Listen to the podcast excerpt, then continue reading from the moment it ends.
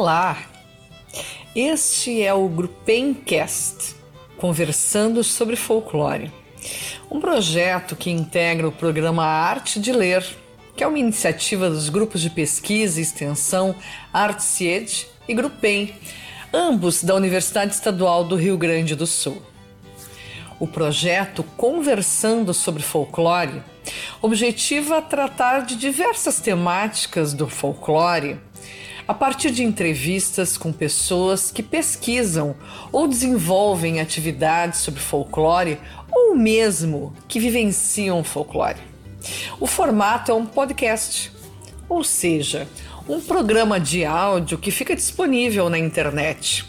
Em especial, nossos programas do Grupo Encast ficam disponíveis no Spotify, mas também nós podemos assistir pelo YouTube, compartilhado nas páginas de Facebook do, da Arte de Ler, Grupem Artsit. Enfim, vários são os lugares em que nós poderemos encontrar este conteúdo.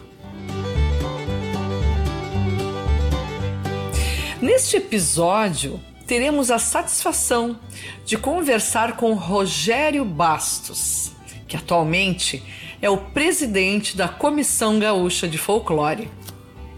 Mas vamos conhecer um pouquinho antes da vida do Rogério Bastos, da sua vida profissional. Ele é jornalista, radialista e comunicador. Ele é formado em História, com pós-graduação em História Contemporânea e também o Rogério é pós-graduado em Administração no terceiro setor. Tem formação em Comunicação pela FEPLAN, profissional em apresentação, locução, noticiador, produtor executivo de rádio e televisão. O Rogério é autor do tema dos festejos farroupilhas do RS 2013, o Rio Grande do Sul no imaginário social. Ele é diretor de divulgação do CTG e de assuntos internacionais da CBTG. Como eu já anunciei no início para vocês, deste programa, o Rogério Bastos atualmente, ele é o presidente da Comissão Gaúcha de Folclore, produtor e organizador de eventos como Enarte, Semana Farroupilha, FECARS, tantos eventos. Ele é autor também do livro MTG 50 anos de preservação e valorização da cultura gaúcha e 75 anos do Grêmio Sargento Expedicionário Geraldo Santana, em parceria com a sua esposa, a querida Liliane Bastos, que eu tive a ocasião de conhecer e comer o bolo que a Liliane fez maravilhoso. Já mando aqui um grande beijo para ela. E o Rogério, então, também faz muitas palestras pelo Rio Grande do Sul e fora do Rio Grande do Sul também, além de outros países. É importante dizer que o Rogério recebeu a medalha do Mérito Cultural Lilian Argentina, que é uma grande honraria e traz à memória essa querida amiga, saudosa professora Lilian Argentina Braga Marques. Que bom, quantas lembranças. Então, nós vamos começar este nosso programa agora trazendo então as palavras do Rogério e eu gostaria que o Rogério falasse um pouquinho para nós quando que ele iniciou nas atuações então no âmbito do folclore. Anteriormente, Rogério, tuas ações que eu me lembro estavam mais numa perspectiva do tradicionalismo. Comenta um pouco para a gente esse trabalho, essa transição ou a junção desse outro trabalho aí mais voltado também para o folclore. Seja muito bem-vindo e vamos te escutar um pouco, Rogério. Primeiro quero mandar meu abraço para a professora Cristina Rolim Wolfenbittel, os amigos que nos ouvem no podcast da Gruppencast, nesse conversando sobre folclore. E respondendo à pergunta, quando é que eu iniciei a minha atuação no âmbito do folclore, na verdade eu, eu sempre tive minhas atividades junto ao tradicionalismo gaúcho junto aos CTGs, né? mas a partir de mais intensivamente com a Comissão Gaúcha de Folclore, foi quando a professora Lilian, a professora Rose me convidaram para participar nas reuniões no antigo apartamento da professora Rose, acho que ali na rua Amazonas, no bairro São Geraldo. E eu frequentava as reuniões da Comissão Gaúcha Folclore e sempre muito interessado por essa área, porque a minha formação é na área da história e me pós-graduei também nessa área. Depois fui para comunicação, mas a folk comunicação sempre me chamou por demais a atenção. E foi no do ano de 2013 que eu consegui mudar, convencer meus pares da Comissão Estadual dos Festejos Farroupilha em 2013 de fazer como tema o Rio Grande do Sul no imaginário social. O que, é que nós faríamos se nós botássemos a nossa imaginação à frente, a fluir? Bom, aí foi um dos mais lindos desfiles que nós tivemos desde 2003, quando começaram os desfiles temáticos. O livro falando sobre folclore foi muito bom e a repercussão com palestras, viagens, ir nos lugares, relembrar, principalmente relembrar. E, e a insistência é aquela que nós fazemos com as pessoas para refletirem assim, ó, que o folclore ele age diretamente nesse imaginário. E nesse imaginário está presente as nossas crenças, nós, e nós precisamos acreditar, nós precisamos ter fé nas coisas para que possamos ter esperança, obviamente. Porque se o ser humano perder a esperança, não tiver fé, não tiver crença, eu acho que o mundo, o mundo já se encontra em muitas dificuldades. Então, se nós não tivermos como reverter isso, e acho que tudo começa lá no nosso imaginário, nas coisas que pensamos, nas coisas que acreditamos. Então, por acreditar que o que essas, essa coisa do folclore nos ajuda por demais. Então começou a minha insistência nessas atividades voltadas para essa área. Nossa, que maravilha, Rogério, que, que tantas experiências, que, que memória linda isso. Então vamos continuar no nosso bate-papo aqui. E agora, Rogério, como eu tinha comentado, né? Então tu és presidente da Comissão Gaúcha de Folclore atualmente, que é uma instituição extremamente importante, que tem uma linda história na promoção dos estudos e ações em prol do folclore no Rio Grande do Sul e que eu tenho acompanhado há alguns anos também e acho muito importante. Nesse sentido, então, tu poderias, Rogério, comentar um pouquinho para nós sobre o teu trabalho na Comissão Gaúcha de Folclore? Conta um pouquinho para nós sobre ter assumido a Comissão Gaúcha de Folclore e, no início do ano de 2021, eu não posso negar que, que foi um sonho da gente de, de poder fazer parte desse hall de, de nomes né, que, que estiveram à frente da comissão por todos esses mais de 70 anos. Mas principalmente porque eu acho que cada um de nós tem que dar a sua contribuição. Então, na gestão aí de 21 a 23, é, nós traçamos algumas metas. É, todo lugar que eu passei, eu eu sempre gostei de cumprir metas, colocar meta até para a gente ter objetivo, porque senão a, a, coisa fica muito parada. Então nós já começamos fazendo seminários internos. Os seminários era para instrumentalizar os já membros da Comissão Gaúcha Folclore, vamos uh, conversar, vamos refletir, vamos ver o que nós já sabemos, o que esquecemos, o que nos traz a academia, nos traz através de professoras como a professora Cristina Rolim, como a professora Maria Eunice, como a professora Vera Barroso, uh, que estão nativa aí nos trazendo grandes novidades, os alunos da professora Cristina também nos trazendo os novos estudos. E que a gente também participa de, eh, de um grupo de, da Comissão Nacional depois fizemos o curso de folclore, todo ano nós fazemos para cumprir o estatuto que diz que todo ano tem que ter um curso de folclore. Desde 2016 eu tenho contribuído com a comissão para organizar os cursos. E aí, quando assumimos, já fizemos dois, um em 21, outro no ano de 2022. E uh, o Saberes e Fazeres, o Folclore em Foco, que é um podcast que nós criamos. Toda segunda-feira fazemos ao vivo e depois fica à disposição nas redes, sempre tratando de algum assunto. Já passam de 80 programas assumidos pelo nosso vice-presidente Marco Aurélio Alves e o nosso diretor, o Paulo Elias Daniel. Uh, e, e sempre, sempre a gente delega poderes para que as pessoas façam as coisas acontecerem. E aí estamos batalhando dentro dos nossos objetivos, tem ainda fazer o livro dos 75 anos da Comissão Gaúcho Folclore, que estava prometido para os 70 anos e não foi feito, e nós traçamos como meta e pretendemos fazer. E também a Semana do Folclore. A lei está tramitando na Assembleia Legislativa. A gente está fazendo algum tipo de pressão para que os deputados aprovem. Está aprovado na CCJ, mas não sai de lá.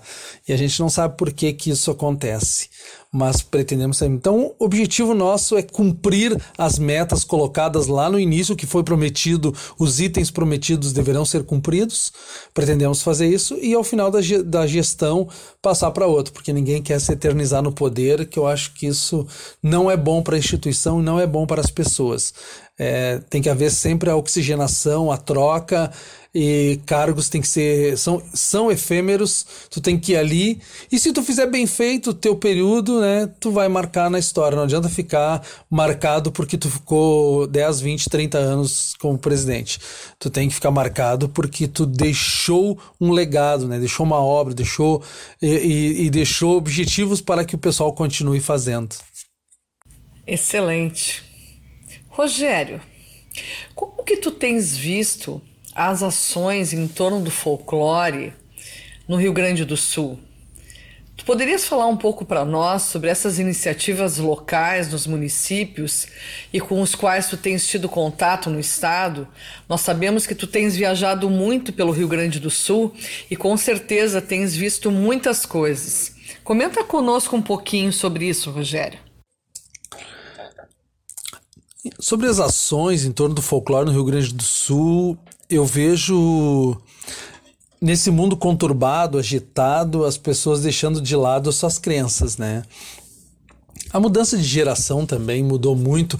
Por exemplo, eu sempre digo que das coisas do folclore, como jogar futebol no meio da rua, botar dois chinelos e jogar bola na rua ou nos campinhos perto de casa, cada vez isso some mais, né? Era ali que as crianças aprendiam as regras, regras básicas de convivência, de tu ia jogar bola, tu, tu tinha que estipular regras de convivência daquele grupo, como é que eles iam tratar aquele esporte que eles estavam criando ali no meio da rua. Então eles criavam as regras, estabeleciam se valia, se não valia. Aí esses campinhos foram desaparecendo. Os nossos vizinhos foram desaparecendo a nova geração tu não vê mais os vizinhos conversando na rua, tu não vê mais nos portões, o chimarrão no final de tarde lá em Bagé, o pessoal botava as cadeiras na calçada, ia tomar chimarrão, os vizinhos conversavam, enquanto as crianças brincavam, e um cuidava do outro, um ajudava a cuidar e passavam receitas. Não, olha aqui, eu tenho esse chá que é muito bom. Ah, eu ando com problema nos rins. Não, aqui ó, um quebra-pedra. E essa coisa que passava hoje, a gurizada sente uma dorzinha de cabeça, uma, uma dificuldade e tal, já correm para tomar remédio e encher o corpo de química. Se bem que poderiam, na maioria das vezes, usar o produto mais simples que está ali na horta da casa, mas não tem mais espaço para as hortas também. Então eu vejo esse afastamento muito grande das pessoas com o seu folclore. E nos CTGs, que era o lugar que foi, o lugar que foi criado para manter essa ideia do, do folclore ativa, nós tentamos proteger tanto o folclore dentro do CTG, proteger tanto que nós fechamos a porta, não deixamos ele sair para a comunidade. Então as nossas danças, por exemplo, elas não são folclóricas, porque elas foram recolhidas, são ensinadas e só dança aquelas pessoas que aprendem com o professor. Nós não abrimos a porta e fomos lá na comunidade ensinar. E aí, em alguns momentos, se ouve as pessoas reclamar: ah, mas o funk e o hip hop chegam lá na periferia. Sim, mas nós trancamos a porta e não deixamos de maneira nenhum, de maneira nenhuma, a nossa dança, a nossa música ir para a comunidade. Então, nós, ao proteger, nós cometemos o maior erro que nós poderíamos ter cometido: nos afastar da população, nos afastarmos do povo. E aquilo deixou de ser conhecimento, passou a ficar praticamente erudito. Então o CTG, que era para manter o folclore, ao tentar protegê-lo e fechando ele dentro do galpão, praticamente decretou seu fim. Então há um novo momento agora, uma nova ideia depois da pandemia de abrir as portas e ir para a comunidade. Pode ser que a partir daí a gente consiga fazer um processo de folclorização, levar para o povo e daqui a um tempo a gente veja a criançada brincando e dançando o pezinho no meio da rua, como se dançava nos galpões lá em 1940, 1950. Muito bom, muito bom, realmente assim, importante essas tuas experiências.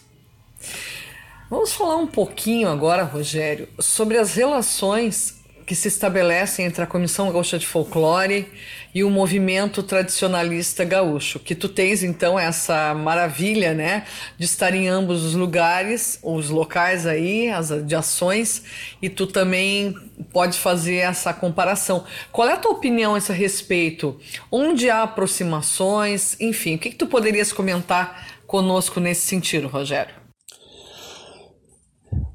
Sobre a Comissão Gaúcha de Folclore e o movimento tradicionalista gaúcho, Uh, a gente, quando aprende como é que o movimento começou, é uma visão meio romântica, assim, ah, os jovens em 47, uh, ah, imbuídos, né, de um sentimento e tal, fizeram o translado dos restos mortais da Vica Nabarro e depois retiraram a centelha da chama crioula e uh, do, da pira da pátria e fizeram a chama crioula. Então tem toda essa, essa coisa romantizada. Só que se a gente for fazer uma análise, aquele momento histórico era propício para que aquelas coisas acontecessem. Não só o tradicionalismo aconteceu. Então, no mesmo período está acontecendo, está nascendo a Comissão Gaúcha de Folclore, está havendo uma movimentação para que o tradicionalismo se organize, para que o folclore se organize, e as mesmas pessoas que estavam do lado estavam do outro. Começaram irmãs, nasceu um dia antes do 35 CTG, a Comissão Estadual de Folclore, né? Mas eu acho que no caminho se perdeu partiam para cada lado, trabalharam junto algumas vezes via quando o IGTF existia e afinou os encontros. Mas demais eu vi sempre muito apartado. E o MTG, como guardião das tradições, ela, ele tem uma, uma questão que fica tudo numa caixinha, dentro de um quadradinho fechado.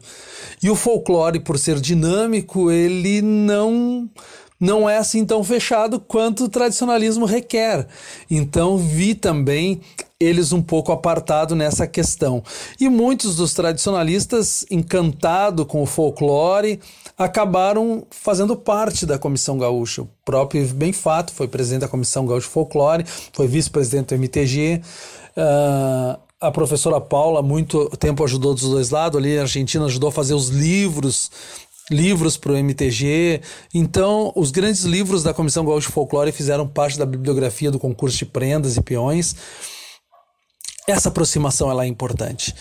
E durante um tempo isso andou meio apartado, só que quando eu assumi a primeira coisa que eu fiz foi chamar o presidente Manuelito Carlos Savariz, eleito meados do ano passado, depois de mim, e já estamos uma carreira junto, para que o tema desse ano fosse o centenário da Lilian Argentina, não só na Comissão Gaúcha de Folclore, mas também para o movimento. Aí tu imagina, são 1.700 CTGs trabalhando o mesmo tema, que não para até o fim do ano. E essa parceria, o centenário de Lilian Argentina Universo Folclore, está sendo trabalhado em todos os campos para os concursos do MTG. Então a pessoa, o pessoal está voltando a olhar o folclore e tentando descobrir o que, que é. Não satisfeito ainda deixei mudar a diretoria da Estância da Poesia Crioula, Academia Chucra do Rio Grande, porque a poesia também é uma área do folclore. É, o verso de improviso, como o Jaime Caetano Brown fazia, faz parte do nosso folclore. Então nós temos que aproximar a Estância da Poesia Crioula. Então, no dia do folclore, 22 de agosto, nós reunimos as três entidades para trabalharem juntos a ideia do folclore. E eu acho que o caminho é esse, é tanto na área da poesia, do conto, como a gente também na área da tradição, do tradicionalismo, contribuir com eles, mas seguir fazendo o nosso trabalho de formiguinha e tentar aproximação com a universidade e com o próprio movimento tradicionalista gaúcho, agora que abriu essa possibilidade da Base Nacional Comum Curricular de ter as culturas regionais junto nas escolas para que as pessoas levem, as crianças levem o seu folclore para as escolas. Quem sabe, né? Aí nós conseguimos rever isso de novo. Uh, buscar essa coisa que despertar essa coisa que está adormecida há um tempo por culpa um pouco da sociedade, que ela muda, é muito mais dinâmica, é muito mais rápida. Né? Já, o tempo já não está conseguindo acompanhar a dinamicidade dessa sociedade. Então, pode ser que essa seja uma oportunidade de juntos a gente mostrar para o professor e o professor tentar buscar o folclore no seu aluno. Rogério, nós sabemos que existe a rádio Eco da Tradição, né? Que é uma importante rádio e que também aqui já é importante que nós façamos essa divulgação, né? E tu tens um trabalho extremamente importante nesta rádio. Fala um pouco pra gente sobre esse trabalho, sobre como é que acontece, comenta um pouquinho para nós. A Rádio Eco da Tradição foi criada no final do, do ano de 2021, porque em 2001, quando deixou de existir o jornal Tradição, Junto, eu trabalhava no MTG e junto com o presidente nós criamos o jornal Eco da Tradição, que durou até 2021. Quando completou 20 anos, deixou de existir e virou uma nova plataforma de comunicação, que é uma rádio web. E nessa rádio web a gente tem feito uma série de, de trabalhos, de transmissões, insistentemente tentando levar. Temos um programa diário, toda manhã, das 8 às 10 da manhã, ao vivo em que as pessoas entram em contato com a gente, tem aquela interação, aquela interatividade com, com o ouvinte, que é o melhor da rádio, né? A melhor coisa da rádio é isso.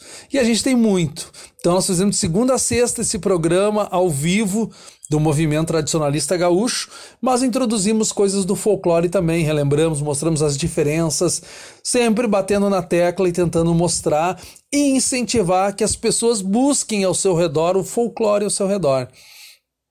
Incentivamos também que os CTGs reabram as portas, que os CTGs vão para a comunidade, abram as portas e deixem o folclore sair. É, quer dizer, o tradicionalismo ele se vale de ciências como folclore, sociologia, antropologia, história, para legitimar suas ações. Só que ele trancou tudo isso dentro do seu galpão. Está na hora de abrir as portas e deixar tudo isso se esparramar pela comunidade. E é isso que a gente trabalha. Dia a dia trabalho de formiguinha, começamos do zero. Hoje nós temos de acesso no site, eu não tenho, não sei precisar uh, o app e outras plataformas que a gente usa também, mas nós temos em torno de 500 ouvintes assíduos toda manhã por esse Rio Grande. Parece pouco comparado com uma rádio gaúcha que tem 100 mil ouvintes por minuto, mas para quem começou do zero tendo que fazer a sua própria divulgação e quase que no 0800, a gente está crescendo dia a dia, do zero a 500 aí, e cada dia um passo. E se a gente conseguindo conscientizar umas que outras pessoas, uh, nesse compasso aí é o nosso objetivo, bem o objetivo mesmo, que a Rádio Eco da Tradição consiga chegar e despertar nas pessoas a, a vontade de, de ler, de buscar conhecimento e de compartilhar esse conhecimento. Porque não adianta tu ter conhecimento e guardar para ti, né? Tu tem que sempre compartilhá-lo. Ah, excelente. Muito bom. Obrigada por comentários. Outra atividade que tu tens uma relação muito importante, que é um trabalho bem legal mesmo, é a editora Bastos Promoções, que é uma atividade então que se relaciona a livros, né, uma editora então fala um pouquinho para gente o que, que a editora Bastos Promoções já publicou, onde estes livros podem ser adquiridos. Comenta um pouquinho para nós, Rogério. Sim, olha só, quando a gente. Eh, o Barbosa Lé sempre foi minha inspiração. Então ele chegou em São Paulo e perguntaram para ele se ele entendia de cinema. Ele disse: Claro que eu entendo. Ele só tinha visto uma televisão assim muito ao longe e foi trabalhar numa, na, na TV e no cinema. Então o, o Lessa uh, me incentivou porque quando terminou o jornal. Uh, o jornalista saiu do eco da tradição, o presidente chegou assim, Rogério, o que, que eu faço? Não tenho mais tempo, preciso de alguém que faça o jornal de cinema, mas eu faço. Para ter uma ideia, eu não tinha ideia como é que fazia o jornal, não tinha ideia assim como diagramava, eu até sabia fazer as matérias. Aí ele passou, me passou o serviço e nós começamos a fazer o jornal. Aprendemos em 15 dias a diagramar e ali começamos a fazer o jornal. Logo em seguida, muito em seguida, surgiu o primeiro livro que a gente fez, que foi História do Chimarrão, do Barbosa Lessa. Olha só, nada é coincidência nesse mundo, né? Veio o livro do Barbosa Lessa para nós digitarmos e rediagramarmos a história do chimarrão. Que a Lili trabalhava com ele, né? Ela é vice-presidente do Instituto Escola do Chimarrão. E aí nós fizemos aquele livro. E não paramos mais. E aí veio o livro da Semana Farroupilha, veio outro livro, e outro livro, e outro livro, e os livros de poesia da Jurema Chaves, e os livros de poesia do. Uh, da Josete Gomes, do Adão Bernardes, do Paulo Vargas, livros de tudo quanto era tipo de livro veio para a gente uh, diagramar e fazer. E aí nos pediram para fazer os 50 anos do MTG, a pesquisa, a diagramação e toda a feitoria do livro. E o livro dos 75 anos do Grêmio Sargento Expedicionário Geraldo Santana. Esses dois livros para nós foram importantes, porque eles nasceram aqui em casa, só disseram que queriam um livro. E eles nasceram aqui em casa. E foi entregue para cada pessoa que tem um livro desses hoje foi que nasceu aqui. Uh, diferente, por exemplo, do Imaginário Social de 2013, que nós uh, pegamos texto de várias pessoas, diagramamos e entregamos. Uh, esses dois, em especial, foram feitos aqui. E agora outros serão. Inclusive, passou num projeto que eu achei que não ia passar mais, o livro Nativismo, Fenômeno Social Gaúcho, do Barbosa Lessa. Que eu queria que tivesse passado na época certa, que eu teria a Dona Nilza ao nosso lado para o lançamento, mas aí ela veio a falecer depois da comemoração dos seus 90 anos, ela faleceu e ela não estará no dia do lançamento com a gente, mas passou. O segundo colocado desistiu e nós fomos encaixados, o suplente foi encaixado. Uh, e nós vamos fazer esse livro, todo ele do zero também, refazer o livro do Barbosa Lessa. Que coincidência ou não, foi o primeiro que nós fizemos lá atrás quando começamos a fazer esse tipo de trabalho. E estamos programados aí para fazer os 75 anos também do, da Comissão Gaúcho Folclore. Uh, fizemos muitos jornais, revistas, uh, livros de todos os tipos, capa dura, capa simples, 50 anos, 75 anos. E, e continuamos sempre. Na pandemia fizemos livros também sobre a pandemia por alguns autores jovens que estavam começando. Uh, e hoje seguindo bem, uh, bem o sistema uh, que as editoras estão fazendo, né? Menor quantidade, se torna mais cara a unidade, mas em compensação tu pode fazer, não fica com estoque de livro, porque antes o pessoal fazia só de mil em diante. Claro que com mil tu sai, o preço unitário sai muito mais baixo mas o pessoal está optando por que saia mais caro um pouco, mas não tem estoque guardado. Então, então esses livros nós vamos colocar eles em exposição daqui a um tempo quando começarmos a sair de novo, porque esse ano de 2022 está uma experimentação, né? As pessoas estão saindo e saindo empolgadas, mas volta e meia aparece uma cepa diferente e nos assusta. Pode estar tá voltando, não? Aí vem a varíola, aí vem outro tipo de gripe, aí vem outro tipo de covid. Então nós ainda estamos nesse sai não sai. Mas eu acredito que a partir de 2023 vamos estar presentes nas feiras do livro, levando todas essas obras, porque não adianta fazer livro também e guardar na prateleira, né? Conhecimento guardado não tem funcionalidade nenhuma. Ah, que importante trabalho, Rogério. Realmente, assim, que, que maravilha e que bom que a gente consegue então comentar um pouquinho a respeito e para o público também começar a conhecer várias publicações que existem por aí e que o teu trabalho na editora tá, tá muito importante. Muito obrigada. Por fim, então, gostaria de saber se tu queres comentar mais alguma coisa para nós, nos dar outros comentários, porque realmente assim foi um papo muito gostoso, excelente. Comenta para nós algo que tu queiras então finalizar, Rogério. Bom, eu queria em especial agradecer a professora Ro, uh, Cristina Rolim Wolfenbittel, que é uma inspiração para a gente. Eu sempre digo para as alunas dela que eu queria ter tido para uma professora como a Cristina na minha na minha graduação, nas minhas pós-graduações, porque ela é sensacional de trabalhar. É uma pessoa magnífica que a gente tem uma admiração muito grande. Não é à toa que a professora Rosemary tinha uma paixão pela pela Cris. Então, quero agradecer muito a a professora, a Paula Simon, a Lilian Argentina, que não está mais conosco, a, a Rose. Na memória delas, eu quero agradecer por ter aberto espaço para que eu estivesse aqui. Hoje eu estou com 53 anos e eu, lá pelos 20 e poucos eu, eu uns 27 por aí, eu participava das reuniões e eu era o guri, me chamava de guri naquela época. E agora eu já estou chamando outros de guri nesse grupo. Quer dizer, a gente está recebendo bastão, logo em seguida passando o bastão, mas eu quero agradecer a oportunidade que a Comissão Gaúcha Folclore me deu e quero abrir espaço para outros também que venham ocupar o espaço de presidente dessa instituição magnífica que completa o ano que vem, em 2023, 75 anos, e que nós temos que reverenciar, porque tudo que foi estudado de folclore até a universidade começar a estudar as culturas populares e dar o nome de culturas populares, até então tudo que que era da dita cultura popular, que era do fazer do povo, do conhecimento do povo,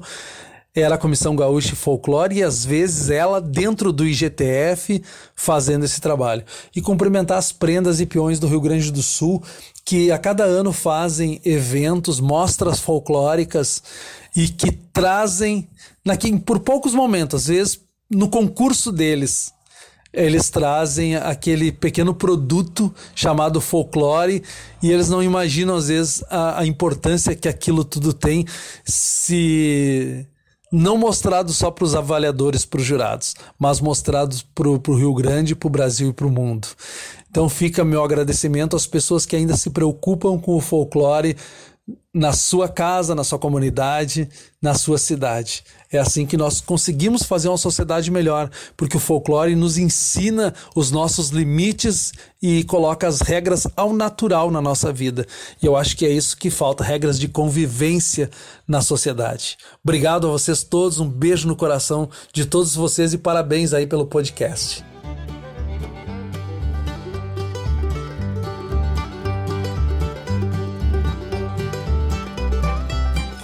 E assim nós chegamos ao final de mais um encontro nosso no Grupemcast, conversando sobre folclore. Hoje tivemos a satisfação de conversar com o presidente da Comissão Gaúcha de Folclore, o jornalista, radialista, comunicador Rogério Bastos, que nos brindou com muitas das suas memórias, do seu trabalho atual também, que é muito intenso e que tem ajudado muito no desenvolvimento do folclore e também do tradicionalismo no Rio Grande do Sul. Espero que vocês tenham apreciado o nosso trabalho e convido que estejamos novamente no próximo mês, juntos e juntas, para poder conversar com outros expoentes do folclore e pessoas também que vivenciam, que vivem o folclore no seu cotidiano. Um grande abraço e até a próxima!